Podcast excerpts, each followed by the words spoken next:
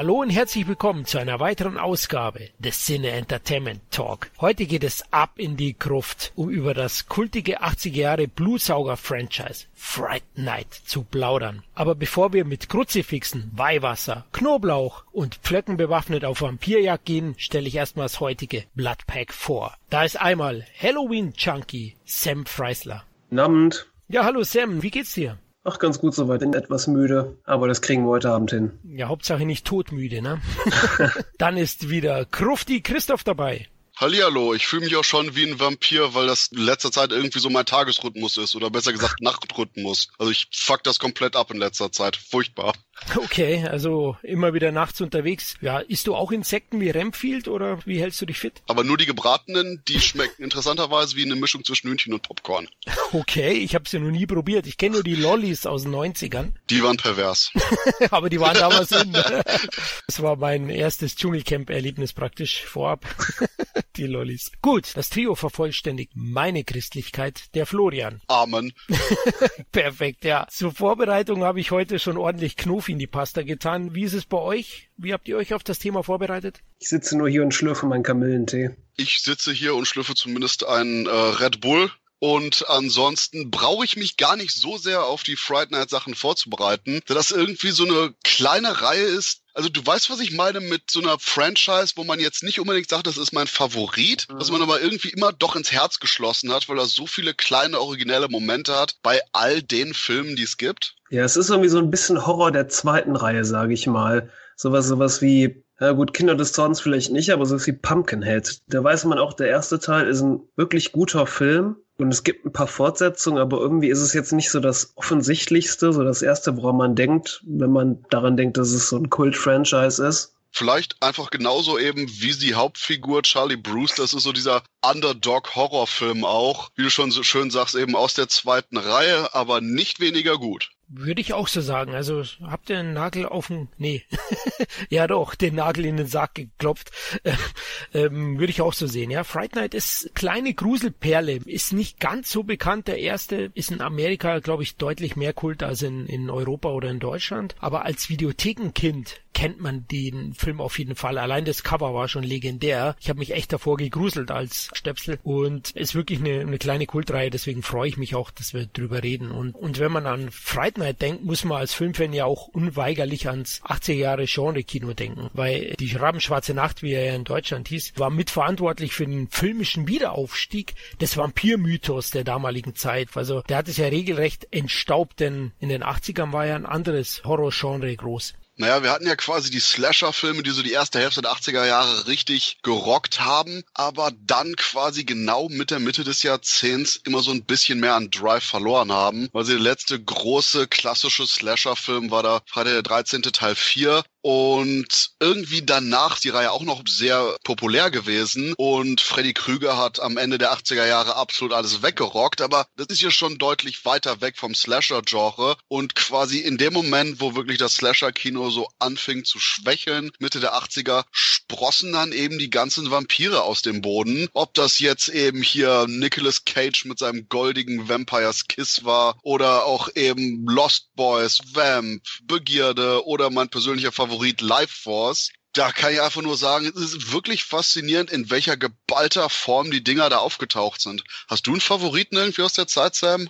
Ich glaube, da würde ich als erstes Lost Boys nehmen, weil ich habe aus der Zeit wirklich wenig gesehen. Und ähm, Lost Boys ist mir aber allein wegen des supergeilen Soundtracks in Erinnerung geblieben. Life Force war ich jetzt nicht unbedingt so ein Fan von. Ich fand den ein bisschen lahm. Ich fand die Effekte eigentlich ganz cool und die, die Visuals ganz nett. Aber ansonsten war da nicht wirklich was für mich so dabei. Es ist jetzt auch, was Vampirfilme angeht, nicht so der erste, der mir ins Gedächtnis kommt. Den habe ich eher so unter Science Fiction abgestempelt. Ich finde generell in den 80ern haben die Filmemacher der genannten Titel, die ihr jetzt alle erwähnt habt, mir fällt zum Beispiel auch noch Near Dark ein, großartiger Film von Kathleen Bigelow, der mir sehr, sehr gut auch heute noch gefällt. Da haben es die Filmemacher schon gemacht, dass sie die Spitzzahnträger so ein bisschen wegbewegt haben vom aristokratischen Schlossbesitzer hin zu diesen coolen, herumtreibenden Punkrockern entwickelt haben, die Vampire. Und da kam das dann auch immer so, dass sie immer cooler wurden. Lost Boys ist ein Kultfilm, es ist ein 10 von 10 Film für mich, also einer meiner absoluten absoluten Faves. Können vielleicht viele heute nicht mehr so nachvollziehen, aber in den 80ern der Film ist einfach toll. Von der Musik, von den Darstellern, von der Atmosphäre. Einfach ein schöner Coming-of-Age-Film auch, also kein reiner Vampirfilm. Aber in den 80ern gab es echt gute Beiträge und eben der Vampir hat sich emanzipiert von Rumänien nach Amerika. ist ausgewandert sozusagen und hat dann hier wirklich für gute Umsatzzahlen gesorgt. Aber ich denke, das, was du gerade angesprochen hast, ist mit einer der faszinierendsten Sachen, dass quasi ernsthaft die 80er Jahre das erste Mal wirklich waren, wo die Vampire nicht irgendwelche Leute aus komischen fremden Ländern mit noch merkwürdigeren Akzenten waren, sondern auch wirklich eben richtige Amerikaner, wo man eben Lost Boys hat oder ganz speziell eben Near Dark, wo man diese ganzen Aspekte hat, die da eben erst so richtig zum Tragen kommen. Und vorher hatte man eben halt noch, wie du schon sagst, die aristokratischeren Vampire, die meistens dann eben durchaus aus einem merkwürdig klingenden Land kamen, um irgendwie Unheil zu stiften. Und ja, der Vampir kam nach Amerika und der Boom war da. Was mir auch noch bezüglich Vampirfilme aus den 80ern einfällt, ist so eine kleine, ja, vielleicht so eine kleine Perle Salem 2, die Rückkehr. Ein Fortsetzungsfilm zu der Stephen King-Verfilmung von Toby Hooper. Brennen muss Salem von 1987 von Larry Cohn gedreht, der die Wiege des Satans, die Wiege des Bösen oder sowas wie Stuff gedreht hat, der ähnlich wie Teil 1 funktioniert, nur ein bisschen knackiger, viel mehr Humor, die Optik ist viel knalliger. Auch noch ein ganz interessanter kleiner Vampirfilm von Ende der 80er. Oh, der steht jetzt auf meinem Zettel. Den habe ich noch gar nicht gesehen. Ich kenne das Original, Brennen muss Salem. Also da finde ich den Film sehr gut, das Buch gut und sogar das Remake fand ich gut. Remake fand ich sogar besser als das Original. Ja, das Original ist schon sehr zäh erzählt. Ja, das ist ein bisschen ziemlich dröger eigentlich. ja, stimmt. Ich mich wundert, dass der Vampir nicht verdurstet ist da. Also ja, ist schon echt angestaubt ist da. Ja, gebe ich dir recht. Ja, also da würde ich auch sagen, das Remake ist jetzt nicht wirklich schlechter. Vielleicht ein bisschen weniger atmosphärisch, aber dafür halt mhm. deutlich flotter und unterhaltsamer auch. Ich wollte noch empfehlen Begierde von 1983. Es war so einer der ersten Vampirbeiträge in den 80ern aus den USA oder aus England, denn der Regisseur ist Tony Scott, ja, der Bruder von Ridley. Das war auch sein Regie-Spielfilmdebüt. Im sehr bekannten Besetzung David Bowie, Susan Sarandon und Katharina Deneuve spielen hier die Hauptrollen und ja, es ist mehr so ein Vampir-Romantik-Drama mit einem surrealen Touch und äh, sicherlich nicht jedermanns Geschmack und war auch dann in den USA ein Flop. Der hatte damals nur 5,9 Millionen Dollar eingespielt. War also nicht für den Vampir-Hype verantwortlich. Das war dann doch eher das Franchise, das wir heute besprechen. Dann lasst uns loslegen, oder? Gehen wir auf Vampirjagd. Welcome to Fright Night, sage ich da nur. Und wir fangen an mit Teil 1, Sam. 1985 erschienen. Tom Holland. Lass uns erstmal zum Regisseur und Drehbuchautor kommen. Der Mann hat echt was drauf, ne?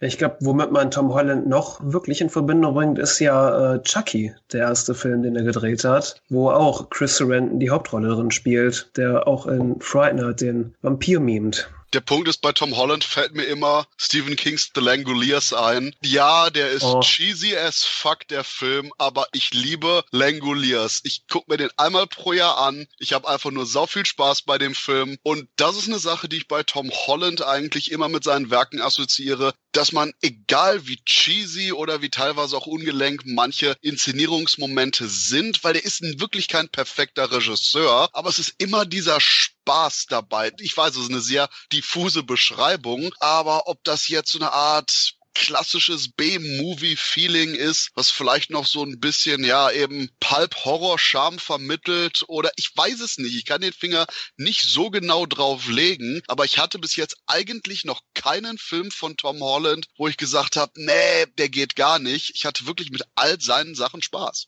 Weil da würde ich mit einsteigen. Das ist auch mein Eindruck von ihm. Also es gibt auch keinen Film, wo ich jetzt sage, oh Gott, da habe ich mich geärgert über die Zeit. Also er ist auf jeden Fall mindestens ein solider Regisseur. Ich halte ihn vielleicht sogar für den besseren Drehbuchautor. Immerhin ist Psycho 2 auch aus seiner Feder. Damit hat er echt eine großartige Fortsetzung abgeliefert. Ich glaube auch, dass das Drehbuch für Psycho 2 ein großer Meilenstein für ihn war. Auf jeden Fall ein sehr gutes Drehbuch, das die Geschichte auch clever fortgesetzt hat. Richtig, genau. Also und da hat er auch viel Anerkennung bekommen. Er hat danach noch Spur in den Tod geschrieben geschrieben. Ein Film, der in Deutschland, ich glaube, sogar eine Indizierungsgeschichte hat. In den 80ern von 1984 und auch da hat er das Drehbuch geschrieben, war aber arg enttäuscht von der Umsetzung von Michael Winner, der natürlich dann bei diesem Racheplot wieder mal sehr reaktionär zu Werke gegangen ist, wie schon in den Deathwish-Teilen. Hat denn jemand Tom Hollands neuesten Film Twisted Tales gesehen? Das war so eine Horror-Anthology. Nope. Mit fünf Horrorgeschichten. Die habe ich auch nicht gesehen, aber die kamen auch nicht sonderlich gut an. Hätte mich jetzt mal interessiert, was ihr davon haltet. Was allerdings Tom Holland angeht und Drehbuchautor, äh, muss ich auf jeden Fall noch Klasse von 1984 erwähnen, wo er dran mitgearbeitet hat. Und den irgendwie komplett immer untergehenden, aber ich habe den letztens erst wieder gesehen, überraschend abgefuckten Das Engelsgesicht, was so eine Art wer Insekten, Serienkiller, Generations, Coming of Age, Drama, Thriller, Horrorstreifen ist. Also der Streifen ist auch interessanterweise ewig indiziert gewesen und vom OFDB Filmworks in einer sehr schönen Edition jetzt auf Blu-ray erschienen und auch ungeschnitten ab 16 freigegeben worden. Ab 16 oder ab 18? Ich weiß es gar nicht mehr richtig. Aber der Punkt ist einfach nur, das ist auch noch so ein Teil, was ständig untergeht und wenn man quasi weg will von irgendwelchem Feel-Good-Kino, hat man hier was, was Holland geschrieben hat, was wirklich bedrohlich ist, richtig hart an vielen Stellen und teilweise richtig bedrückend traurig. Oh, den habe ich noch gar nicht gesehen. Ich habe ich auch nicht. Die Disc aber schon in meinem Warenkorb. Also man sieht, Tom Holland ist generell tief im Horrorgenre verwurzelt gewesen und da war es natürlich auch klar, dass er sein Regiedebüt in dem Genre abliefern wird. Sam, wie kam es letztlich zu Fright Night? Das hast du eben schon angesprochen, dieses Cover, das einem sofort auffällt, wenn man durch die Videothekenregale geht oder in meinem Fall war es einfach der Mediamarkt, wo ich das Cover gesehen habe und dachte, okay, ich muss diesen Film kaufen, weil es einfach nur super geil aussieht. Und das Cover versprüht einfach schon Atmosphäre und Bedrohlichkeit und fasst diesen Film in diesem einen Bild, sowohl von der Geschichte als auch von der Atmosphäre her, finde ich persönlich sehr gut zusammen ja, ist ein tolles Cover gemalt, ne, noch damals. Und äh, es hat mich auch schwer beeindruckt zu der Zeit. Tom Holland, der hatte ja das Drehbuch dann geschrieben, auch für Fright Night und hat bei Columbia angefragt, ob sie bereit wären, das Drehbuch umzusetzen. Nach einem etwas längeren Hin und Her kam es dazu, dass man ihm sogar die Regie überließ und er auch recht viel Freiraum hatte, überraschenderweise, weil Columbia den Film an sich als kleines Nebenprodukt gesehen hat. 9 Millionen Dollar Budget, was in den 80ern gar nicht so schlecht war, ne, Christoph? Ist es sicherlich dahingehend ein Erfolg gewesen, aber das ist auch noch eine Sache, die mir immer wieder einfällt, dass man damals eben glücklicherweise nicht so viel Geld einspielen musste, um auch quasi irgendwie bekannt zu werden, oder? Da hast du recht, ja, 20 Millionen haben gereicht. Allein der Videomarkt hat sehr, sehr viel, glaube ich, noch generiert zudem. Wahrscheinlich haben damals auch Schauspieler noch nicht solche horrenden Summen verlangt und die Produktionen wurden allgemein vielleicht ein bisschen kleiner und humaner gehalten. Ja, war sicherlich so, dass auch der Druck nicht so hoch war auf die Filmemacher. Trotzdem ist es schon beachtlich, dass Holland eben die Chance bekommen hat, da sein Regiedebüt zu geben, weil 9 äh, Millionen ist sicherlich deutlich mehr als so manch anderer Halloween-Film oder Freitag der 13. Mhm. Also ich denke schon, dass da die guten Arbeiten an den Drehbüchern zu Psycho 2, Spuren in Tod und Engelsgesicht eine Rolle gespielt haben, dass man ihm das überließ. Die Besetzung von Fright Night spielt sicherlich auch eine große Rolle, dass das ein Hit geworden ist. Ja, vor allen Dingen bleibt mir Roddy McDowell immer als Peter Vincent im, im Gedächtnis, der für mich so schon das Gesicht dieses Franchise ist. Für mich wird persönlich Fright Night auch erst richtig gut mit seinem Auftritt als Peter Vincent. Denn zu Anfang, muss ich ganz ehrlich sagen, fand ich Fright Night immer erst ein bisschen lahm. Ich habe ein paar Anläufe immer gebraucht, bis ich so richtig in den Film reinkam. Und letztendlich, als ich den Film jetzt nochmal zum wiederholten Male geguckt habe, ist es mir so ein bisschen aufgefallen, dass Fright Night wie so eine Art kleines Rip-Off von Brennen muss Salem funktioniert, mit, mit dieser Liebesgeschichte, mit diesem Pärchen und, und der Vampir wohnt in der Stadt und ähm, irgendwie war da die Teenie-Romanze am Anfang auch mit das Uninteressanteste an dem Film und mit Peter Vincent an sich, mit diesem, sag ich mal, abgehalfteten Grusel-Marathon-Moderator gewinnt der Film erstmal so eine richtige Dynamik. Ich gehe sogar noch ein bisschen harscher vor und sage eben, dass William Ragsdale, der als Charlie Brewster mit dabei ist, zwar ein charmantes Kerlchen ist, aber immer so blass. Aber auf genau so blass, dass er jetzt nicht total öde wirkt und so, dass man auch eben als Zuschauer sich wunderbar in die Rolle reinprojizieren kann. Und abgesehen von Roddy McDowell würde ich auch noch absolut Chris Sarandon eben als Nachbar Jerry nehmen, ja. der wirklich da heraussticht und auch eben bei verschiedenen anderen Streifen richtig gut rübergekommen ist. Mein Favorit ist dabei hier, ach, der hieß bei uns äh, Evil Dead, die Saat des Bösen. Ich vergesse mal, wie der auf Deutsch aktuell heißt. Das ist eine Lovecraft-Verfilmung, wo Chris Sarandon in einer Doppelrolle sowohl den Protagonisten als auch den Antagonisten spielt. Genau, The Resurrected heißt der bei uns und auch wunderbar zeigt, wie vielseitig Chris Sarandon ist, was aber auch eben hier bei eben die Rabenschwarze Nacht wunderbar unter Beweis stellt, denn er ist eben teilweise mit diesen charmanten, aristokratisch anmutenden Persönlichkeitszügen schon ausgestattet, ist aber gleichzeitig trotzdem immer noch eine leicht tragische Gestalt mit der Sache, dass er hier eben einer alten Liebe nachhängt, die jetzt irgendwie reinkarniert sieht in der Freundin von eben Charlie Brewster und man eben da viel mehr hat, außer das reine, oh, guck mal, nebenan ist ein Vampir. Ich finde generell ist einer der großen Stärken die Besetzung schon, weil das Skript auch sehr, sehr liebevoll ausgefeilte Charaktere hat. Also klar, für mich ist auch Peter Vincent, also Roddy McDowell, einer der ganz großen Trümpfe des Films. Ja, Charlie Brewster Darsteller, ich kann ihn nicht aussprechen. Rexdale ist ein bisschen blass, gebe ich dir recht, passt zur Rolle am Ende, deswegen ist es nicht so tragisch. Aber Chris Sarandon ist auch Hammer. Also der Typ hat ein Charisma, eine Ausstrahlung. Da hat mich schon wieder gewundert, warum nichts Größeres aus ihm geworden ist am Ende, weil ich finde, das hätten Bond werden können. Also der hat gut ausgesehen, hat eine mysteriöse Art, spielt gut. Also wirklich schade. Übrigens der Ex-Ehemann von äh, Susan Sarandon, von ihm hat ja auch ihr Nachnamen, wirklich gut als Vampir. Rexdale, der ja davor Pech hatte beim Casting, er hätte eigentlich bei Die Maske die Hauptrolle spielen sollen, hat aber gegen Eric Stoltz damals verloren, das Casting. Aber dafür hat er sich bei Fright Night gegen Charlie Sheen durchgesetzt. Na, der war auch im Gespräch als Charlie Brewster. Oh, das wäre aber ganz viel AIDS in der Rolle gewesen. ja, ich glaube, also so das Unschuldige hätte äh, hätte er sich, glaube ich, schwer getan. ja, und gerade weil auch eben dahingehend die Chemie zwischen hier William Ragsdale und eben seiner Freundin sehr schön funktioniert, die von Amanda Bierce dargestellt wird. Hier Marcy aus Eine schrecklich nette Familie. Und ich weiß gar nicht, welchen Film ich zuerst gesehen oder welche Serie oder welchen Film ich zuerst gesehen habe, wo ich sie wirklich als Person mitbekommen habe. Ich weiß nur noch, dass ich komplett irritiert war, als ich die Verbindung hergestellt habe, weil die so unterschiedliche Charaktere spielen. Hier in Fright Night ist sie eben so das nette Mauerblümchen Girl ja, Next Door ja. und schrecklich nette Familie ist die Queen Bitch. Da hast du recht, stimmt, definitiv. Also ich habe auch zweimal hinschauen müssen. Nicht, weil sie jetzt irgendwie äh, entstellt wirkt.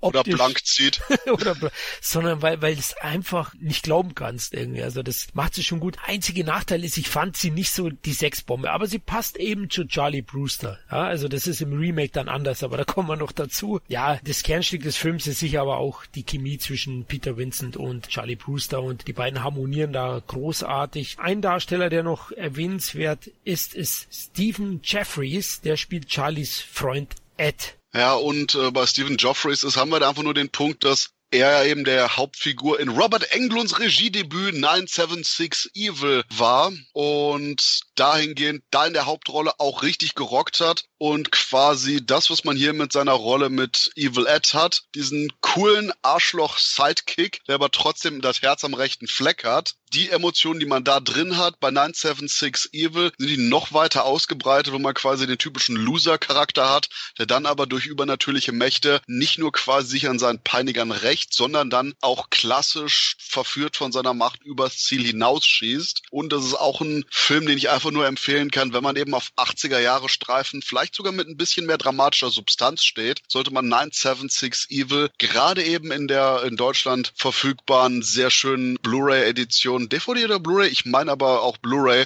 auf jeden Fall im Regal stehen haben, ganz abgesehen davon, dass man auch sagen kann, hey, ich habe den Film, bei dem Freddy Krüger Regie geführt hat. Wobei dieser Evil Ed für mich einer der großen ne Negativpunkte an dem gesamten Franchise ist, egal in welcher Reinkarnation der in, in den Film aufkreuzte. Auch gerade in Teil 1 war das immer dieser typische Bitte geh endlich weg Charakter, der auch dann noch synchronisiert wurde mit einer Stimme wie, wir haben gerade irgendeinen 14-Jährigen im Stimmbruch genommen, der heiser ist und mir der Kerl einfach viel zu over the top war. Ja, die Synchro ist definitiv deutlich nerviger, als mhm. der noch im Original rüberkommt. Ich fand im Remake war dann schon ein bisschen gediegener, aber da war der dann auf andere Art und Weise nervig. Auf jeden Fall hätte es ihn irgendwie nicht gebraucht. Im Remake war der eher so die Person Sad Fuck. Ja, im, im Remake hatte man ihm wenigstens irgendwie eine Aufgabe gegeben, auch wenn es irgendwie ins Nichts verläuft. Im Original war er einfach komplett nutzlos. Er hat für ein paar der besten Effekte des Films gesorgt. Ja.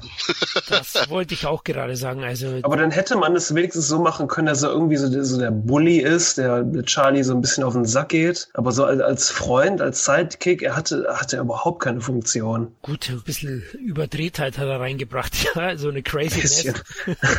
Also gebe ich dir aber recht, also an ihm scheiden sich definitiv die Geister. Also von seinem Schauspiel war ich jetzt auch nicht ganz überzeugt in dem Film. Ab und zu finde ich auch, geht's in Richtung Nerven, aber Effekte hat Christoph angesprochen. Die Werwolf-Transformation von ihm, die ist echt Ja, erstklassig. das stimmt. Und da sieht man auch, wer dahinter steckt. Na, jetzt sind wir bei der Person, die Regie geführt hat bei dem Evil-Film, nämlich Richard Englund hat hier die Effekte gemacht, der Star Wars-Veteran, die Ikone. Und die sind echt großartig, die Effekte. Und ein großer Teil machen die auch den Erfolg des Films aus. Ja, da siehst du auf jeden Fall die 9 Millionen Dollar Budget auch wirklich auf der Kinoleinwand. Genau, also man sieht wirklich eine Fledermaus, man sieht einen Bleistift in die Hand, man sieht eine Werwolf-Transformation, man sieht Aber auch generell, ich glaube, diese Siedlung, die die aufgebaut haben, das sah für mich jetzt nicht billig, aber schon, ich könnte mir vorstellen, dass es ein Set ist. Die mussten irgendwie diese Häuser herrichten und ähm, es wirkte eigentlich alles ziemlich stimmig und, und sag ich mal, wertig. Es sah jetzt nicht so wie nach so einem billigen 0815-Set aus. das ist auch eine Stärke, also die Atmosphäre des Films ist auch großartig, da hast du recht. Da. Ja, ich, ich liebe halt diese, diese gemütliche Kleinstadtatmosphäre. Und das, äh, Fright Night gehört halt auch zu diesen Filmen, ähnlich wie Poltergeist oder Halloween. Das sind so Filme, die kann man sich gemütlich zu Hause angucken und sich gruseln, weil sie halt einerseits diese, diese kleine, intime Gemütlichkeit versprühen, aber gleichzeitig auch so, so einen angenehmen Grusel.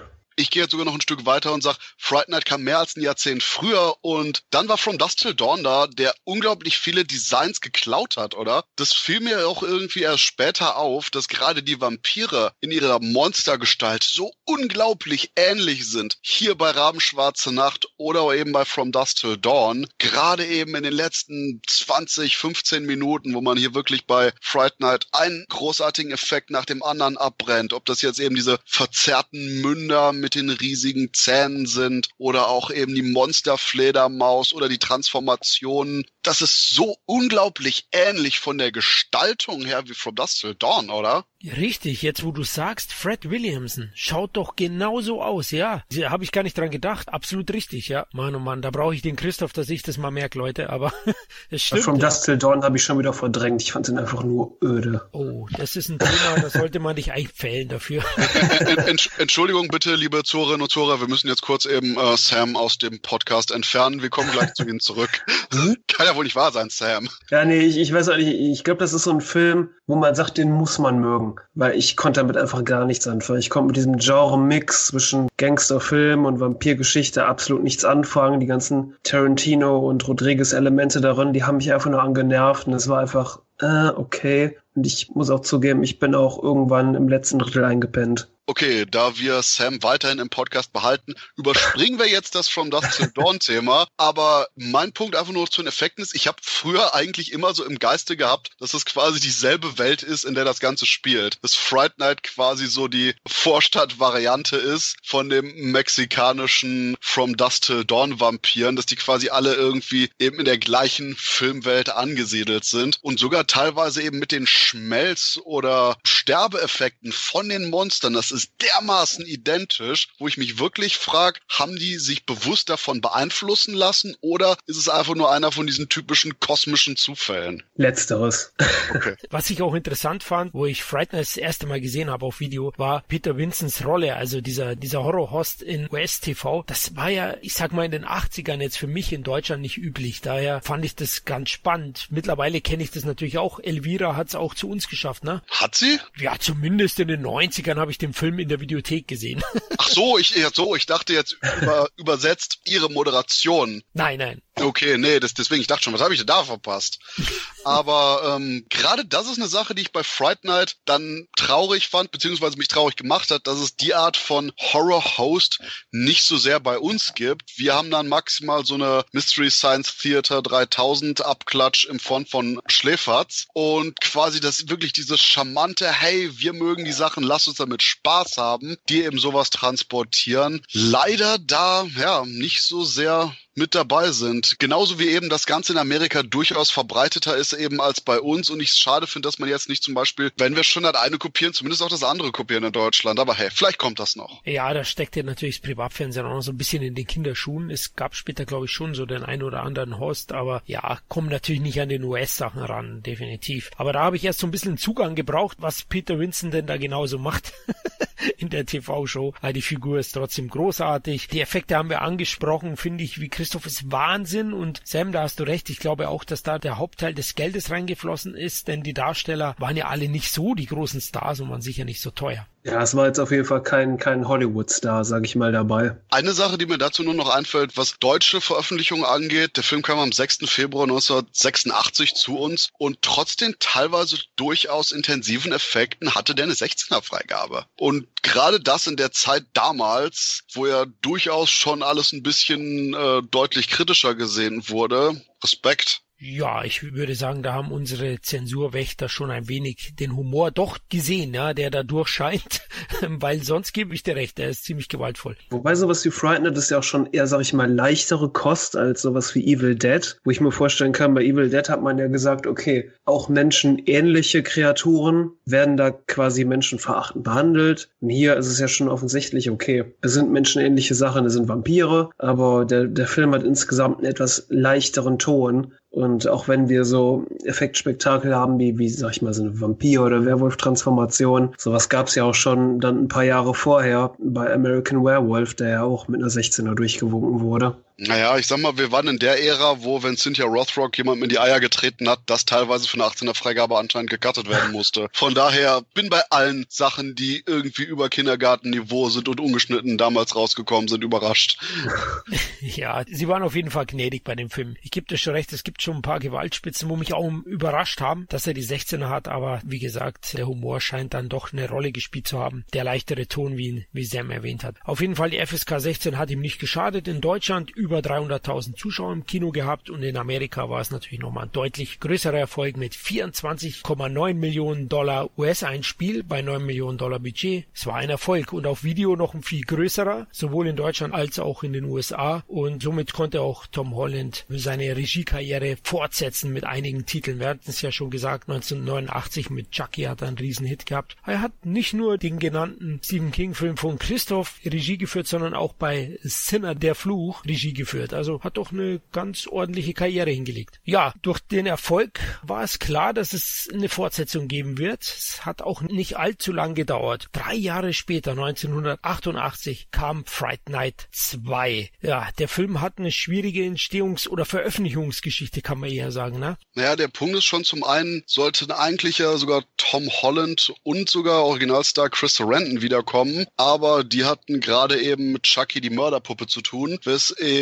Regisseur Tommy Lee Wallace übernommen hat. Und yeah, das Problem ist schlicht und ergreifend, als nämlich hier Fright Night 2 fertig war, wurde der Chef der Produktionsfirma irgendwie mysteriöserweise von seinen Söhnen ermordet. Die Produktionsfirma ist ins Chaos ausgebrochen und Teil 2 hat irgendwie so den ganzen landesweiten, amerikaweiten Start abgebrochen, lief nur irgendwelchen ausgewählten Kinos und kam fast direkt auf Video raus, mit dem kleinen Umweg eben über vereinzelte Kinovorführungen. Und das ist auch so ein weiteres Problem, weswegen der Streifen viel weniger bekannt ist als der erste. Und das ist eine ganz Deutschland-exklusive Sache. Warum zum Teufel ist da keine Zahl dran? Plus die Tatsache, wir haben Fright Night, der die Rahmenschwarze Nacht heißt, okay. Und Teil 2 heißt Mein Nachbar der Vampir. Früher habe ich immer gedacht, Mein Nachbar der Vampir wäre der erste Film, weil es dazu viel besser passen würde, im Gegensatz zum zweiten. Plus, ich meine, war das früher so, dass Leute dachten, oh hey, guck doch mal, ich habe die Rahmenschwarze Nacht gemocht. Mein Nachbar der Vampir ist sicherlich das gleiche. Mhm.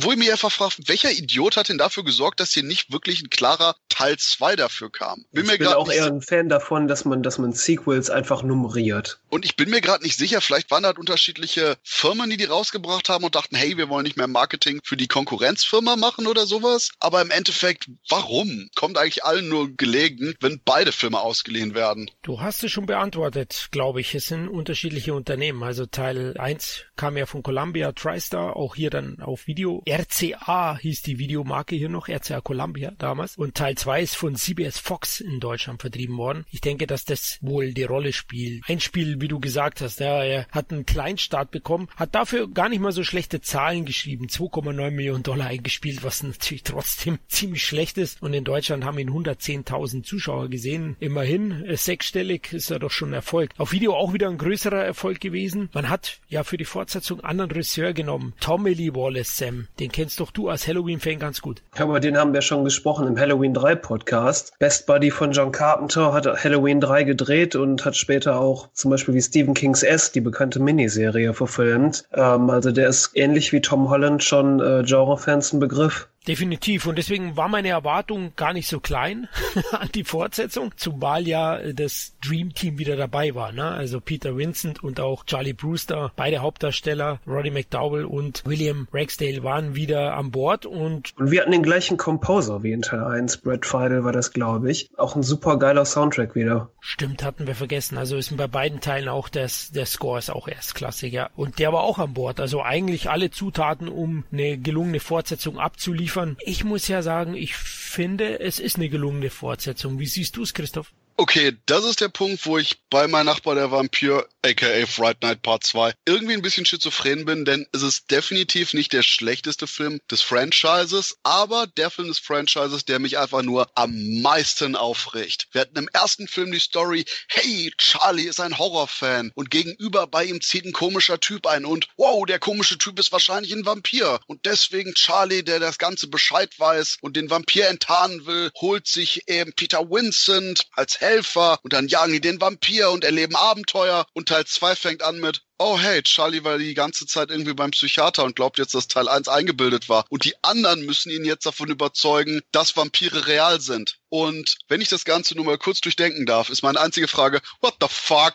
Wem man dermaßen ins Hirn geschissen hat, dass man den Film so anfängt, der gehört einfach nur quer durchs Land gebitcht slappt. Ganz abgesehen davon, dass diese ganze Prämisse mit, oh hey, weißt du was, Charlie, unser Horror- und Vampirgläubiger, ja, ja, der ist jetzt quasi der Zweifler und muss überzeugt werden. Der gesamte Plot braucht irgendwie die ersten 30 Minuten, wird dann ad acta gelegt. Ganz abgesehen davon, dass man fast fast alle Szenen ohne Probleme, ohne diesen dummen Umweg hätte hinbekommen können und schlicht und ergreifend damit einfach nur den Film flüssiger, sinnvoller gestalten hätte können und dem Zuschauer einfach viel weniger Gehirnkrebs gegeben hätte. Ich sehe es jetzt nicht so kritisch wie Christoph. Es ist ja wirklich der Punkt, es ist die absolute identifizierende Persönlichkeitseigenschaft von Charlie im ersten Film gewesen. Er ist halt, wie gesagt, relativ blass gewesen, aber ganz nett. Und er war halt der absolute Horror-Nerd und Gläubige. Ja. Und das dann quasi wirklich auf links zu drehen, ist einfach nur dieser Punkt, warum? Ja, du hast halt in, in Teil 1, auch wenn, wenn Teil 1, sag ich mal, leichteren Ton hat, wirken die Vampire ja schon wie eine reale Bedrohung. Du hast jetzt nur mal die Situation, Situation am Ende von Teil 1. Peter Vincent hat in der realen Welt Charlies Freund ermordet. So würde halt das halt die Außenwelt sehen und der Nachbar ist tot und das wissen halt alle. Wo ich halt so dachte, okay, warum hatte das in Teil 2 jetzt nicht wirklich Konsequenzen für Peter Vincent? Das habe ich mich halt gefragt und ähm, dass man Charlie vielleicht so ein bisschen davon heilen wollte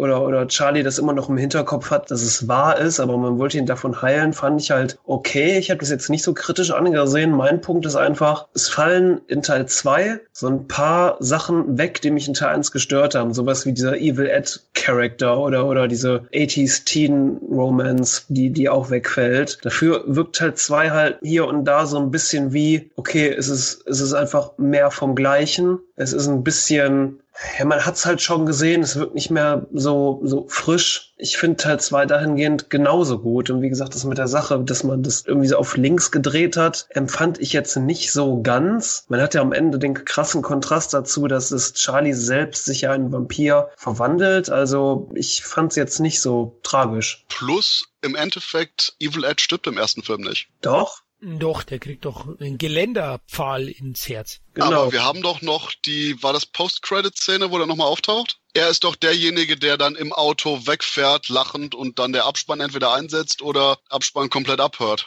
Wirklich? Oh mein Gott. Tatsächlich, er hat recht, ja. Kann sein, okay, ja. Aber hey, der hat. Ist dann nachher im Faktencheck durchzulesen? genau. Äh, du, der hatte danach seine eigenen Filme mit Richard Engel und der hat so viel Spaß gehabt beim Make-up machen, anscheinend mit Jeffries. Also ja, er spielt ja nicht mit. Dafür gibt's eine andere skurrile Vampirbande, über die habt ihr noch nicht gesprochen. Aber vorher möchte ich auch nochmal sagen, also das auf links drehen mit der psychologischen Hilfe, die Charlie benötigt. Zudem wird er eigentlich jetzt zum Opfer gemacht, ja, weil seine Freundin rettet ihn ja praktisch zusammen mit Vincent und er selber kann sich nicht mehr wirklich so helfen. Hat mich auch ein bisschen gestört, muss ich ganz ehrlich sagen, weil der Film da so ein bisschen auf der Stelle tritt, auch zu Beginn. Für eine Fortsetzung finde ich das nicht so ideal, ja. Also, dass man das ganze Theater auch wieder durchgeht, dass er nicht dran glaubt und hin und her. Am Ende folgt man ja dann doch irgendwie derselben Maxime wie im ersten Teil und das hat mir nicht so gut gefallen. Zudem fehlt dem zweiten Teil auch dieser herrliche Zynismus, den vor allem halt Jerry Dandridge, also der Vampir, gespielt von Chris Sarandon, im ersten hatte. Der fehlt hier ein bisschen und die Atmosphäre ist auch nicht ganz so dicht wie in Teil 1. Dafür klar äh, harmoniert halt das Hauptdarsteller-Duo auch wieder ganz gut. Also Charlie und Peter Winston, die sind einfach knuffig, die Jungs. Die machen Spaß. Und die Vampirbande, jetzt komme ich zu der. Wobei, stopp, vor der Vampirbande will ich nur ganz kurz und ultra sexistisch sagen, hier Charlie hat sich wunderbar seine Freundin ausgewechselt. Von Amanda sieht irgendwie ein bisschen komisch aus, Biers zu absolut zuckersüßen. Tracy Lind als Alex an seiner Seite, die gleichzeitig ebenfalls noch in dem richtig coolen Klasse von 1999 Action, Sci-Fi, grotesken Ding von Mark L. Lester mit dabei war und auch eine schöne Rolle in Mein Freund der Zombie von 1993 gespielt hat. Also das ist echt ein Punkt, wo ich sage, yeah, Unileben verbessert einiges. Auf jeden Fall, ja, und ist ein bisschen mehr fürs Auge. Also ich fand, ja, das ist eine Steigerung zum ersten Teil auf jeden Fall gewesen. Also für ihn wie auch für den Zuschauer. Aber die Vampirbande, ganz kurz, also ja, so ein bisschen ist sie ja auch schon so skurril wie eben Evil Ed aus dem ersten Teil, ne, die Bande. Um Brian Thompson und dem Rollschuhfahrenden Vampir, den afroamerikanischen, mhm. zusammen. Also die Jungs sind echt wahnsinnig skurril und obskur, aber ich habe meinen Spaß mit den Jungs gehabt. Wie seht ihr das Dreiergespann? Ich habe das Problem damit, dass ich definitiv Spaß habe an dieser extremen 80ness, die der Film hat. Und du sagst es schon hier, der absolut spastische Rollerblade-Vampir. ja. Das Problem an der Sache ist einfach nur, dass nicht ansatzweise so ein sowohl die Tragik als auch der bedrohliche Ernst wie eben von Chris Sarandon durchkommt. Man hat das ein bisschen mit seiner Schwester hier jo. gespielt von Julie Carmen als Regine Dandridge und nicht Jerry Dandridge, aber das war's schon. Brian Thompson als Ghoul Butler ist ziemlich Ghoul. ähm, aber im Endeffekt, das sind da auch schon die Highlights und gerade eben diese Punker Pop Art Posse, die da mit rumfährt, ist erheiternd, aber das war's. Und wie gesagt, fucking Rollerblade Vampir, what the fuck? Ich fand, ich fand Fright Night 2 wirkte tatsächlich für einen Film von 1988 schon wieder relativ gediegen. Also, also dieses krasse, bunte, poppige, dass man so, sag ich mal, von einem spät 80er Teenie-Horrorfilm erwartet, ist jetzt nur bedingt hier. Halt nur größtenteils bei der Posse an sich. Ja, halt bei dem Rollerblade-Vampir, äh, was schon echt hart 80s Cringe so ein bisschen ist. Aber auch die anderen Sachen vom Style her, von den Klamotten, von den Frisuren mhm. und ähnliches. Oder auch generell, ja, das ganze Auftreten und die Attitüde davon ist eben so durch und durch 80s. Mhm. Und gerade das war der Punkt, wo eben Fright Night 1 deutlich mehr eben mit Jerry so, so zeitlos war. Klar, das Ganze war 80s, sah aus wie 80s, aber du hattest nicht wirklich, dass der quasi neonfarbene Baseball-Schläger Schläger dich jedes Mal damit verprügelt hat, wie 80s teilweise die Figuren waren. Ja, auch im ersten Teil, ne, der Gehilfe von Jerry Dandridge war ja auch viel gediegener und unauffälliger als jetzt hier die Jungs. Also da hätte es ja schnell die Hausverwaltung, mit der Hausverwaltung Probleme gegeben mit den Jungs, so wie die rumgelaufen sind. Es ist ja jetzt auch ein Hochhaus, ne, und nicht ein Einfamilienhaus, ein schönes, was auch so auf die Atmosphäre drückt. Das meinte ich vorhin, dass die Atmosphäre für mich nicht so stimmig ist. Trotzdem, der Film macht Spaß. Klar muss man ein Fable haben für die 80s, also definitiv bei Teil 2, aber trotzdem finde ich, ist er sehr unterhaltsam an sich. Absolut. Und ich freue mich auch, dass jetzt vor ein paar Jahren der Streifen endlich nicht nur auf DVD, sondern auch auf Blu-ray von 84 Entertainment erschienen ist, weil das einer von diesen typischen Streifen, der eben ewig in der hintersten Nische des Videothekenfilms geschlummert hat. Vielleicht zum einen, weil man eben nicht die Verbindung hatte, wirklich zum ersten Film, was die Betitelung angeht in Deutschland, oder zum anderen eben auch einfach nur, weil es vielleicht dann eben in der bereits erwähnten Meer von Vampirstreifen einfach ein bisschen unterging Ganz abgesehen davon, dass vielleicht ganz viele Leute das so wie ich hatten und einfach nur meinten, what the fuck in den ersten 30 Minuten und gerade dann der Film deutlich besser wird und sogar etliche richtig gute Effekte damit am Start hat. Gleichzeitig haben wir allerdings auch den Punkt, dass schlicht und ergreifend eben der Film als solcher auch nochmal durchaus ein bisschen härter war, weswegen der damals für die 16er Fassung auch gekürzt wurde. Aber glücklicherweise die jetzt erhältliche Fassung natürlich ungeschnitten ist. Ja, der war härter. Die Effekte waren aber auch wieder sehr, sehr gut. Ne? Also da trumpfen sie förmlich auf. Man sieht ja von der Obervampirin dann auch eine Transformation. Der Butler, glaube ich, hat auch einiges im Bauch. Später dann in der Szene. Also da ist schon, der Gewaltgrad ist schon härter auch, gebe ich dir auch recht. Und deswegen zu Recht ab 18, ne? Uncut. Ja, soweit ich weiß, ist jetzt sogar die Neuauflage gar nicht mal richtig geprüft. Aber da muss ich auch sagen, bin ich jetzt gerade nicht sonderlich up to date. Im Endeffekt ist es aber, ja, wurscht, weil, hey, man kommt ran, es ist nicht indiziert und von daher alles ist in bester Ordnung. ja, auf jeden Fall. Ach, wen ich vergessen hatte von der Vampirbande, wir haben noch gar nicht über Lassie geredet. Äh, den Werwolf. der wo immer den Ball hinterherläuft und ja, Charlies Freundin hinterher hechelt. Ach, fuck, aber genau das ist auch ein Punkt, der mich definitiv gestört hat am Film, weil gerade die Spur beim ersten Teil, die man gehalten hat zwischen Humor und Horror, gerade dabei, und wir haben ja auch die Szene, wo irgendwie der Werwolf die Wand hochklettert und dann ja. irgendwie die, was war das, die Fingernägel abgeschnitten bekommt von einem zuschlagenden Tür oder Fenster und dann die Wand von dem Haus wieder runterfällt, wo ich auch dachte so, ah, okay, da brauchen wir jetzt quasi nur noch, dass er aufsteht mit so einem Schild wie Wiley E. Coyote, weil wir sind beim Roadrunner angekommen und gerade das ist eben mit der ganzen Überzogenheit einfach so ein Punkt, wo ich sage, ah, man wusste nicht mehr genau, welchen Ton man hier hätte halten sollen. Das Ganze ist nach wie vor einfach ein unterhaltsamer Streifen, meiner Meinung nach vor allen Dingen durch Roddy McDowell, der immer überall fantastisch ist. Aber im Endeffekt ist es leider so ein typischer Teil 2 weil ich da auch den Plan nicht verstehe von der von der Vampirfrau quasi Roddy McDowell seine seine Horrorshow wegzunehmen, dass jetzt irgendwie die große Rache war. Sie ist einfach nur gemein. Mhm. Bitchy. So ganz bin ich da auch nicht durchgestiegen. Also ja, es stimmt schon, wie Christoph erwähnt hat, so die, die Schurken an sich so unterhaltsam sie auch sein mögen, aber sie sind doch recht mhm. zahnlos und nicht zeitlos, wie eben Jerry Dandridge. Aber man hat seinen Spaß, also ich würde ihn auf jeden Fall empfehlen, wenn man den ersten mag, kann man den zweiten definitiv gucken. Definitiv, also ich finde ihn einfach genauso gut wie den ersten. Ich finde beide Filme sind jetzt nicht so die die Übermeisterwerke des Genres, wie wir schon vorher gesagt haben. Es ist so ein bisschen Horror aus zweiter Reihe, was jetzt ein bisschen negativer klingt, als eigentlich gemeint ist. Aber es sind beides einfach wirklich solide, gut gemachte Vampirfilme. Naja, wenn quasi der erste Film schon Horror aus zweiter Reihe ist, ist der dritte dann nicht quasi Horror aus dritter Reihe? Hey yo. zu sagen, ja. Ja, aber einen offiziellen dritten gab's ja nie, ne, Christoph? Ja, das war leider auch der Punkt, wo dann quasi im Endeffekt das Franchise leider gestoppt hat. Ist es auch schade, wobei ich kann mir persönlich nicht vorstellen, wie jetzt auch noch ein weiterer Teil hätte ausfallen sollen. Weil man war ja wirklich bei der Fortsetzung in die Ghostbusters 2 Falle getappt von dem mehr oder weniger Semi-Remake mit übersteigerten Elementen und ich hätte es bedrohlich gefunden, wenn man quasi jetzt den ganzen Ansatz noch weiter überzogen, noch weiter extremisiert hätte für einen dritten Teil, nicht auszumalen. Dann hätte man quasi eher so ein richtiges Splatter-Comedy-Groteske gehabt und wirklich den kompletten Charme verloren. Und entweder hätte man eine komplett neue Ausrichtung haben müssen, wie vielleicht das eben auch wirklich Charlie möglicherweise komplett ein Vampir ist, irgendwas zurückkommt, irgendwas passiert. Oder, ja, auch wenn anscheinend nicht der Einzige war, der den durchaus mochte, Evil Ed zurückgebracht wird, damit man wieder so einen leichten Bogen zum ersten Teil hat. Aber im Endeffekt dann quasi, ja, Teil 2 war halt eben mehr von dem gleichen, nur nicht so gut. Genau richtig, ja. Deswegen ist man dann zum Remake später übergegangen. Also man sieht, welch Kult der erste auch hat, weil so leicht bekommt ja nicht jeder Film Remake oder verbrenne ich mir jetzt den Mund. Ja, mittlerweile kriegen viele Filme ein Remake, aber Fright Night hat doch ein sehr gut besetztes Remake bekommen. Als ich damals im Internet bei der Recherche den Cast vorab gelesen habe, habe ich mir einiges versprochen, nämlich mit Colin Farrell als bösen Obervampir. Fand ich eine tolle Besetzung an sich, also konnte ich mir sehr, sehr gut vorstellen. Anton Jelzin als Charlie Brewster war eine eine gute Besetzung aus meiner Sicht. Und ja, auf dem Regiestuhl ist ein Oscar-Nominee mittlerweile. Craig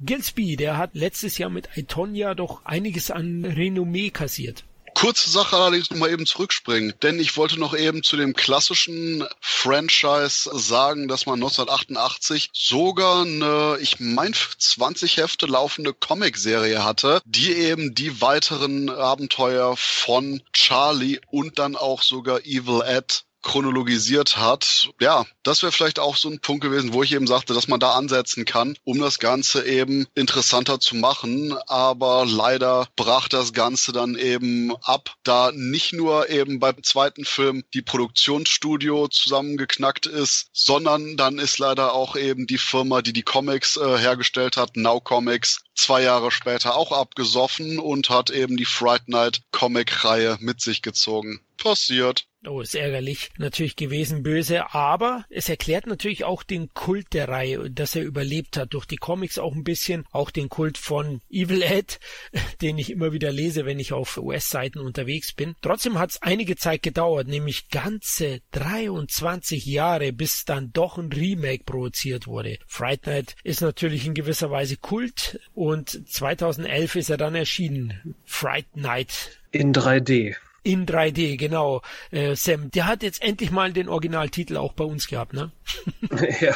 Wobei für mich persönlich das Remake der schlechteste Film des gesamten Franchises von den vier Filmen. Ich konnte damit eigentlich relativ wenig anfangen. Ich fand, es war alles glatt geleckt, alles steril. Colin Farrell als ähm, böser Vampir, okay, war gut, aber in dem Sinne gut, dass es irgendwie, dass ich es hingenommen habe es fehlt halt irgendwie so ein bisschen, bisschen dieser, dieser klassische Charme, den, den Chris Renton hatte. Anton Jelzin, der, keine Ahnung, er und seine Nerdfreunde, die wirken für mich so wie die gleiche Person und die Personenkonstellation und die Art und Weise, wie man Szenen hin und her geschoben hat, das hat für mich alles nicht wirklich funktioniert. Jetzt ist es ja nicht mehr Charlie, der herausfindet, dass sein Nachbar ein Vampir ist. Jetzt sind es ja Charlies Freunde, die, bevor der Film überhaupt angefangen hat, bevor, die, bevor wir zu der Geschichte dazustoßen, schon herausgefunden haben, dass er ein Vampir ist. Und dann Charlie auf einer recht für mich persönlich dürftigen Faktenlage entscheidet, dass sein Nachbar ein Vampir ist. Das hat schon mal für mich nicht funktioniert. Das Ganze in die Wüste von Vegas zu setzen, ist so eine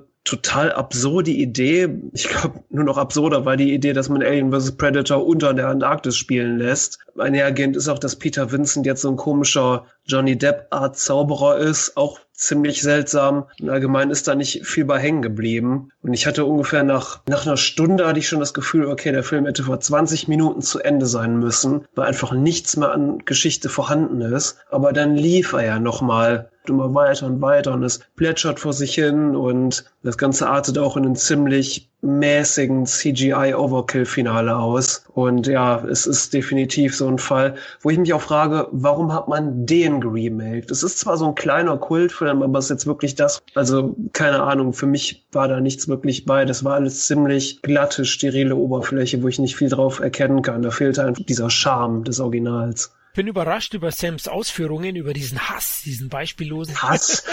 Nein, das war ein Scherz, weil ich finde ihn eigentlich recht gelungen modernisiert. Also mir hat er durchaus Spaß gemacht. Ja, den ein oder anderen Punkt muss ich unterschreiben. Ja, Peter Vincent, also der Johnny Depp-mäßige David Copperfield-Verschnitt da als Peter Vincent, der hat mir auch nicht so gut gefallen, obwohl er doch den ein oder anderen Lacher hat, finde ich. Dafür fand ich aber Pharrell wirklich gut. Ja, Chris Sarandon ist der beste Vampir in der Fright Night Reihe, würde ich auch sagen. Aber ich fand ihn wirklich gelungen. Dann fand ich der Supporting Cast war gut. Zum Beispiel Dave Franco fand ich als Bully, na, aber ging ja so ein bisschen in Richtung Bully oder auch Neider, wie Charlie denn so eine heiße Braut bekommt. Bei den Koteletten, die er da trägt, der Anton Jelzin, ah, den fand ich auch sehr gut. Also insgesamt hat mir der Film schon Spaß gemacht und auch Las Vegas fand ich jetzt nicht so abwegig, weil es wird ja im Film erklärt, also in Las Vegas, da wohnt ja keiner lange, da fällt es nicht auf, wenn einer verschwindet. Der kann ja wieder weggezogen sein. Also das ging auch. Ja, die Faktenlage, es gab halt dann auch Videos, na, wo man ihn nicht sieht, den Vampir, die er dann findet auf dem Laptop seines verschwundenen Kuppels. Das fand ich war auch noch okay. Klar, es geht jetzt nicht so tief dann auch in der Analyse der Charlie selber, ob es ein Vampir wird und die Überzeugung geht vielleicht ein bisschen zu schnell anhand der paar Bilder, aber das passte für mich schon und ich finde das Ende sehr, sehr gut. Okay, ich bin genau dazwischen. Mein Problem ist sogar, dass ich quasi, je öfter ich den Film sehe, desto mehr Probleme sehe ich und desto schlechter finde ich den. Beim ersten Mal mochte ich den überraschend sehr und da sind mir nämlich die vielen Nebensächlichkeiten aufgefallen, die der Film wirklich gut macht. Mein persönliches Highlight ist absolut Tony Collette als Mutter von Charlie, die nämlich auch in so einer wunderbaren Situation, wo nämlich Colin Farrells ähm, Gary kommt und meint, hey, dein Sohn äh, ging mir so tierisch auf die Nerven, der ist total gestört, hier komm doch mal raus, ich will dir erklären, was los ist. Und eben dann Charlie sagt, nein, nein, geh nicht raus, lass das, vertrau mir. Und sie nicht dieses typische Eltern in Filmen bla, sondern nein, sie hört auf ihn, bleibt drin, sagt, ja, ruf die Polizei, mach was du willst, was dann dazu führt, dass eben Gary auch das Haus von denen in die Luft jagt und wir auch noch ziemlich coole Verfolgungsjagd haben auch eben die Sachen wie das hier Evil Ed, dargestellt von Christopher Mintz Plasse, dieses typische Nerd-Klischee ist und gut, ist nicht mehr evil als solcher, aber der Punkt ist schlicht und ergreifend, dass wir quasi da die Erneuerung haben, dass das jetzt nicht mehr irgendwelche Film-Nerds per se, sondern eben so, Fantasy-Laper-Nerds sind. Und auch sogar, dass eben jetzt quasi der neue Peter Vincent schlicht und ergreifend so ein Chris Angel Vampir whatever Zauberer ist und eben David Tennant das auch Ganze super spielt, hat mir sehr gut gefallen. Das Problem ist die komplett abgefuckte Struktur von dem Film und die Tatsache, dass eigentlich die gesamten Hauptfiguren komplett Arschlöcher sind. Von der Struktur her haben wir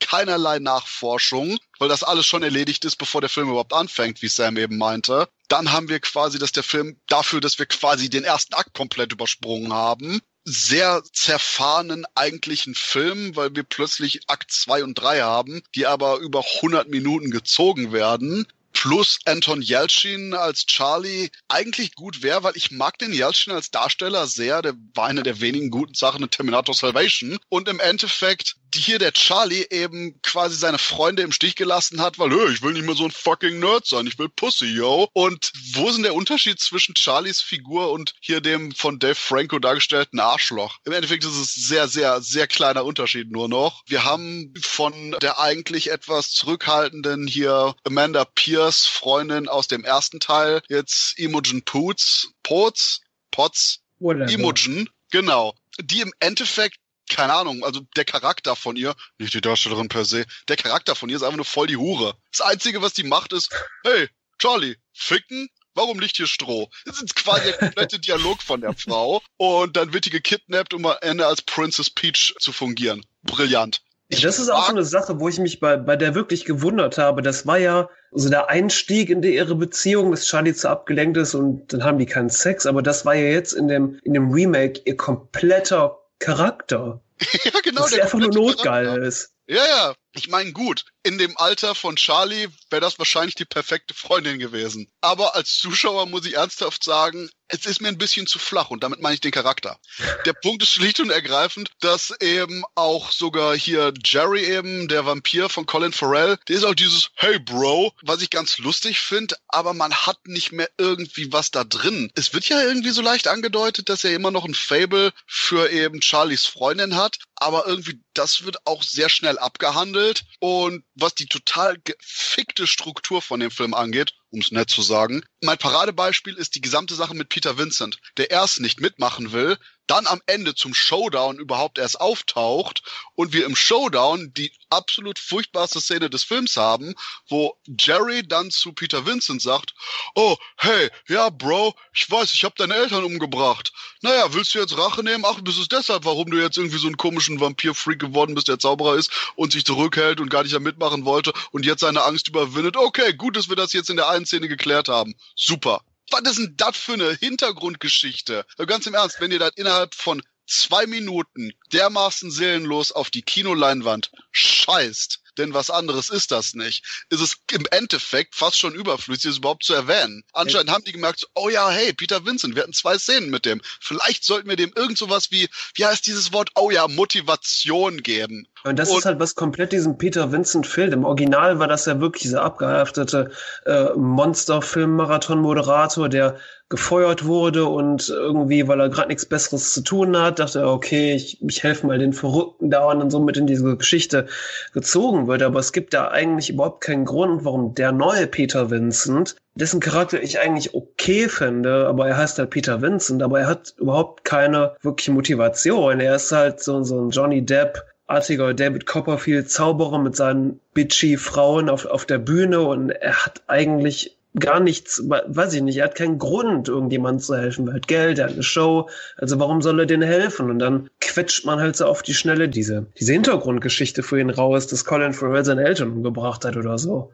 Und auch genau die Sache eben zwischen Charlie und Ed, die ja vorher eigentlich Freunde waren, dann eben Charlie ein komplettes Arschloch ist und sagt, hey, äh, du bist so ein unbeliebter Nerd, ich will jetzt nicht mehr mit dir befreundet sein. So, ja. wow, okay, das ist, und vor allen Dingen, das ist der Punkt, wo der Film startet. Das ist nicht ja. so was, wo man quasi hat, dass die Figuren eingeführt werden und dann ein Problem miteinander haben. Nein, ja. du hast Film startet, Charlie Arschloch. Ja, es ist ja, Start. also wenn du, wenn du so einen Teenie-Horrorfilm machen willst oder, oder auch so Teenie-Probleme behandeln willst, es ist ja manchmal einfach ein Problem, dass das sich in der Freundschaft die Interessen ändern, sich die Wege scheiden. Aber hier ist es einfach, ist es einfach sofort so und das hättest du vielleicht etwas, sag ich mal, seichter angehen müssen und das dann auch während des Films klären müssen. Und das ist halt der generelle Punkt. Eigentlich, wie gesagt, ich habe kein Problem mit eigentlich allen Ideen, die der Film präsentiert. Mhm. Aber vom Ablauf, von der Struktur her und auch von der jeweiligen Länge der gezeigten Versatzstücke ist das Ganze einfach nur unglaublich kaputt. Wie gesagt, es ist halt auch die Faktenlage, auf der hier Charlie entscheidet, dass sein Nachbar ein Vampir ist gut.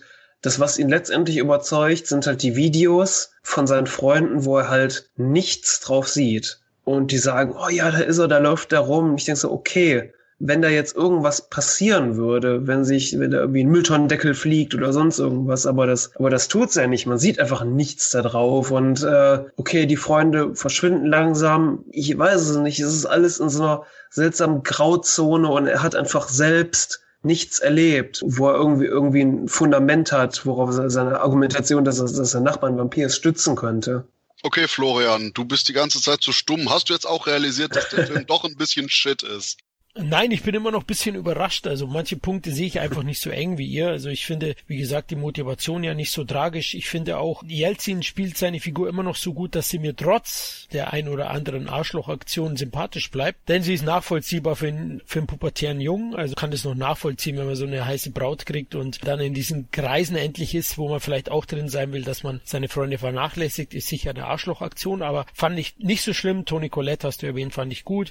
Ja, strukturell hat er ein Problem. Das ist mir auch bei der Wiedersichtung aufgefallen, zum Beispiel bei äh, Peter Vincent, wo dann eben wirklich das rausgequetscht wird, da diese Familiengeschichte über den Vampir, der seine Eltern getötet hat. Es kommt ein bisschen plötzlich. Vielleicht sehe ich ihn auch zu oberflächlich, aber ich habe mich gut unterhalten gefühlt, selbst jetzt bei der Wiedersichtung und fand ihn einen der besseren Remakes, die ich in den letzten Jahren gesehen habe, Horror-Remakes. Deswegen kann ich es nicht ganz so nachvollziehen. Klar, der Charme fehlt äh, dem Film gänzlich, aber ich bin sowieso ein großer Pharrell-Fan und ich finde, er dreht da schon gut auf. Vor allem eben an der erwähnt, von dir erwähnten ähm, Ausfahrt, die grandios auch ist, finde ich. Ja, also es gibt auch einige Sachen, die der Film wirklich gut macht. Zum Beispiel, dass äh, Colin Farrell, der jetzt der Vampir ist, also seine Opfer quasi in so Kabinen als Snacks hält. Und auch, auch die Sequenz, wo Charlie eine Frau daraus versucht zu retten. Das war super, aber der Film zerfällt halt leider komplett im letzten Drittel. Das ist alles, was vorher passiert ist. Es waren alle so Sachen, so Probleme, die waren nervig, aber, aber die hätte man noch irgendwie hinwegsehen können. Aber er zerfällt halt im letzten Drittel und hätte einfach da enden müssen mit dieser Verfolgungsjagd auf dem Highway. Ich gehe sogar noch weiter und sage, wahrscheinlich hat sogar das Remake trotz dem abgefuckten Strukturproblem einige der besten Szenen des Franchises. Mir fällt immer die eine Sequenz ein, wo Jerry Ed, gespielt von Christopher Mintz Plus, in dem Pool davon überzeugt, doch gebissen zu werden. Das packt mich jedes Mal emotional, weil auch beide Schauspieler richtig gut sind und man auch wiederkrieglich diese Trauer von Ed hat, dass er quasi alleine ist oder sich zumindest alleine fühlt. Dass er keinen Ausweg sieht, jetzt nicht nur aus der Situation, sondern auch aus seinem momentanen Leben als Teenager. Und wahrscheinlich ist das auch ein weiterer Punkt, weswegen ich total sauer auf Charlie bin, weil guck doch mal, wie Ed sich fühlt. Er lässt sich von Jerry beißen, weil du so ein Arschloch zu dem warst. Und auch den Moment, der eben von Sam erwähnt wurde, wo Charlie dann doch mal aktiv wird und die eine Frau aus Jerrys äh, ja, Menschen-Dungeon äh, rettet. nur damit quasi das Ganze auch noch einen super Twist am Ende hat, mit eben dem Auflösen, mit dem Wissen von Jerry. Und das ist wirklich gesagt ein richtig, richtig großartiger Moment. Absolut. Es ist halt nur leider, dass das Zusammenmontieren und die groben Verbindungsstücke, wie eben die Hauptfiguren und die Motivationslage viel, viel besser hätte ausgeführt werden können. Ja, ich, wenn ich das Einspielergebnis so sehe und das Budget, dann spricht es eher für euch natürlich. Also Regisseur Greg Gillespie, der ja zuletzt mit I, durchaus Prestige einstreichen konnte, denn der Film war ja sogar für einige Oscars nominiert und hat auch einen geholt. Aber Fright Night, das Remake, war eben kein Erfolg. 18,3 äh, Millionen in den USA eingespielt bei einem Budget von 30 Millionen Dollar und in Deutschland, in Deutschland haben ihn 58.000 Zuschauer im Kino gesehen. Oh, das war wenig, ja. Wobei ich das nicht immer an der Qualität des Films festmachen würde, weil in den frühen 2010ern waren halt auch gerade glattgeleckte Vampirfilme wie der ganze Twilight-Bullshit einfach en vogue. Stimmt. Und ja, über die Qualität lässt sich ja auch einiges sagen. Die waren mega erfolgreich. Ich glaube, es, es lag einfach am mangelnden Interesse. Es gab ja einige Horrorfilme, Horrortitel aus den 80ern, 70ern, die geremaked wurden in den 2000ern und 2010ern.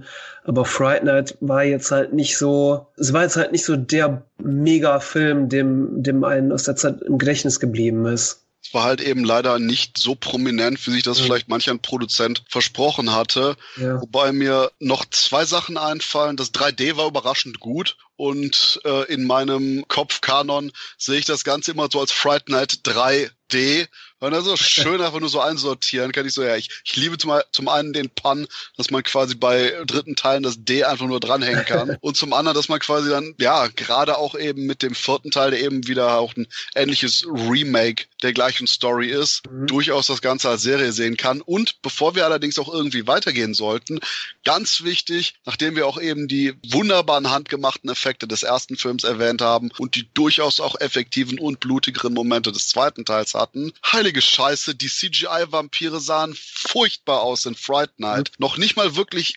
konzeptionell, auch wenn das Problem war, dass man kaum irgendwas gesehen hat. Ich meine, Colin Farrell mit etwas größer CGI-Maul und schwarzen Augen. Ich mag den schwarzen Augen-Touch, dieses Haifischartige, aber gerade dadurch, dass man so viele interessante Transformationen und auch ja generell übernatürliche Verwandlungselemente in den vorherigen Teilen des Franchises hatte, wirkt das Ganze einfach nur unglaublich lahm bei der 3D-Variante. Und gerade dann am Ende, wenn einen dann diese CGI-Monstrosität auch noch in 3D, richtig gutes 3D, anlacht, wo man einfach nur sagt so, nee, nicht nur im Vergleich zum viel, viel besseren Original ist das schlecht, sondern leider auch für die Zeit. Das würde ich jetzt noch nicht einmal sagen. Generell finde ich aber natürlich, da sind wir wieder bei dem Thema CGI altert einfach viel schlechter als handgemachte Effekte. Und darunter leidet auch der Film. Ja, und 3D kann ich gar nichts sagen, weil ich habe keinen 3D-Fernseher und habe den nicht gesehen in 3D. Ich auch nicht. Und am meisten erinnere ich mich bei Fright Night 3D an die Rezensionen, die, wo ihr nämlich lustigerweise erwähnt habt, das war die Zeit von Twilight. Fright Night nämlich lustigerweise hochgelobt haben mit, ja, endlich mal einer, wo die Vampire wieder böse sind und so sich so radikal zeigen. Und gerade weil Fright Night, der ja durchaus nicht wirklich so der harte Vampirfilm ist, dann mhm. als Gegengewicht fungiert hat. Und hey, es ist großartig, dass eben Fright Night zumindest ein R-rated Film war und jetzt eben nicht irgendwie PG-13-mäßig in die Kinos kam. Aber auf der anderen Seite ich dahingehend überrascht war, wie absolut harmlos dieses R-Rating war. Das stimmt, ja, für einen R-Rated-Film habe ich jetzt gar nicht so bewusst wahrgenommen, weil er ja in Deutschland ist er auch ab 16, wie eben das Original und fand den auch jetzt relativ harmlos, muss ich ganz ehrlich sagen. Ja, du, Die meisten Bluteffekte waren ja auch CGI. Ja, genau, und das wirkt selten auf, auf dem Magen. Und gerade dann auch eben im Finale, wo man die ganzen anderen Vampire hat und so, wo man wirklich nochmal ein richtiges Ausrufezeichen mit verschiedenen Transformationen oder auch Effekten hätte zeigen können. Hier aber eben im Endeffekt wirklich kaum irgendwas hat und gerade auch im Vergleich zu Sachen, die vorher kamen und erst recht vorher kamen mit einem R-Rating. Ich frage mich bei Fright Night vor allen Dingen, ob das Ganze so inszeniert wurde nach dem Motto, hey, macht mal wie ihr meint, aber seid harmlos, weil wir es noch nicht entschieden haben, ob wir den jetzt mit PG-13 in die Kinos bringen wollen oder mit einem R und dann vielleicht, weil eben vorher sowas wie My Bloody Valentine 3D durchaus die Kinokassen ein bisschen gerockt hat, gesagt hat, okay, dann packen wir den als R-Rating rein, damit die Leute zum einen auch wirklich dieses Absetzen haben von eben den Twilight-Filmen, um zu zeigen, hey, wir sind härter, damit wir nicht damit in einen Topf geworfen werden. Denn wie gesagt, für ein R-Rating, mein Gott, ist der harmlos, der Film. Wobei mal Bloody Valentine war auch ein ziemlicher Erfolg und ziemlich blutig. Und da ja, verstehe ich halt diese Zurückhaltung bei, beim Fright Night Remake nicht so ganz wie gesagt, mein Punkt ist immer noch, ich wette, die waren sich beim Drehen nicht sicher, was es im Endeffekt werden soll und haben deswegen ja. so ein bisschen auf die Bremse gedrückt, einfach nur ja. präventiv. Lustigerweise genau das Gegenteil von dem, was man dann bei dem zweiten Teil des Remakes gemacht hat.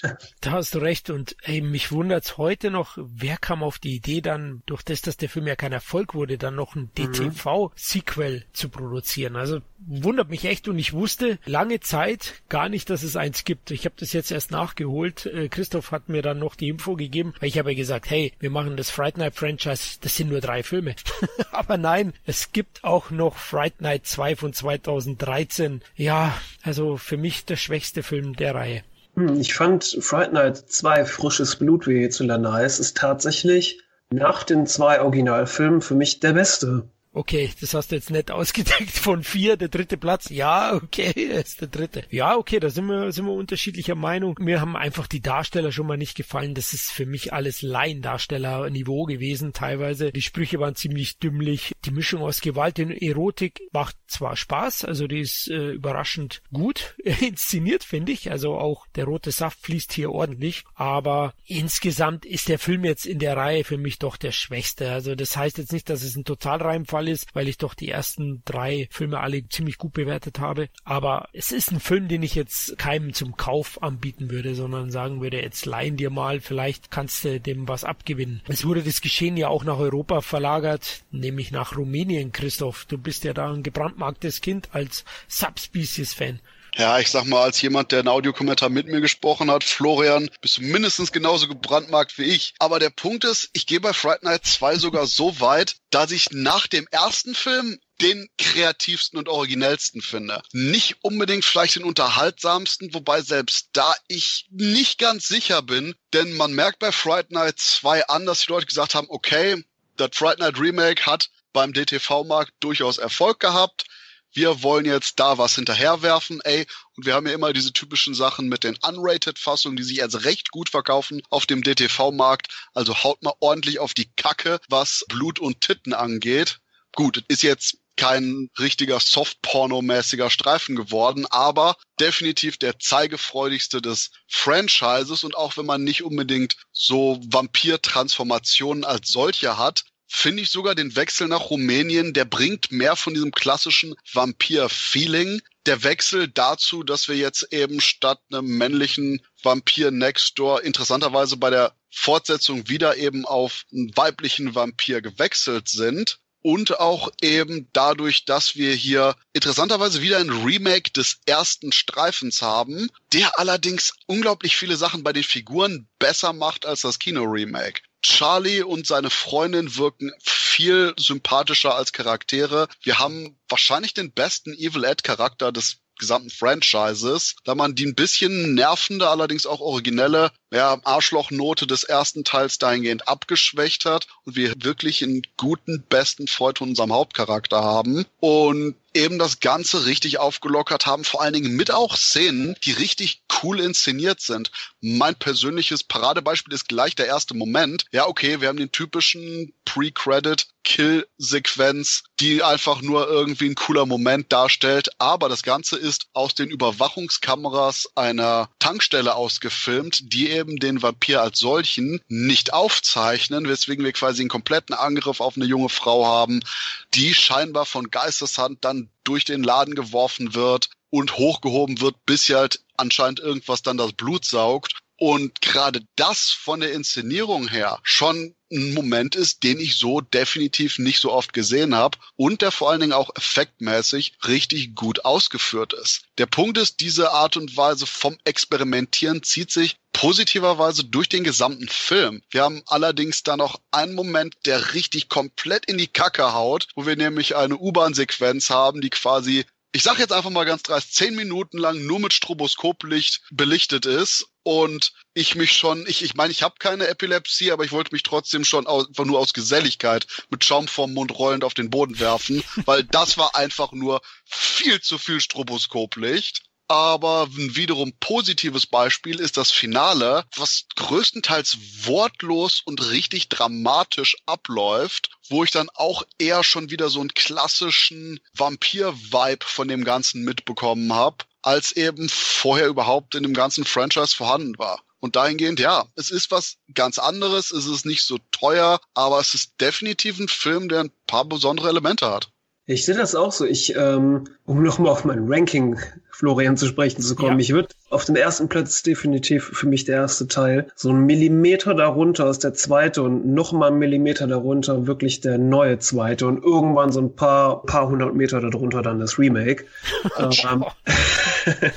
ja, ich wollte den zweiten Teil, den neuen, auch lange, lange Zeit nicht sehen bis mich Christoph beschworen hat, dass ich ihn mir doch mal geben sollte. Und ich war überrascht, wie ja relativ wertig er dann doch ausschaut, weil ich habe echt mit dem Schlimmsten des Schlimmsten gerechnet, weil wenn ich DTV-Fortsetzungen von Horrorfilmen aus den 2000ern oder so im Kopf hab, da flashen direkt immer die schlechten Wrong-Turn-Sequels in meinem Kopf auf. Aber Fright Night 2 hatte dann doch einige ganz coole Ideen und irgendwie wurde ich so ein bisschen nostalgisch bei dem Film, weil er hat wie so ein verlorenes Kind aus den frühen 2000ern gewirkt, so als wäre ungefähr so 24 Stunden nach Dracula 2000 entstanden.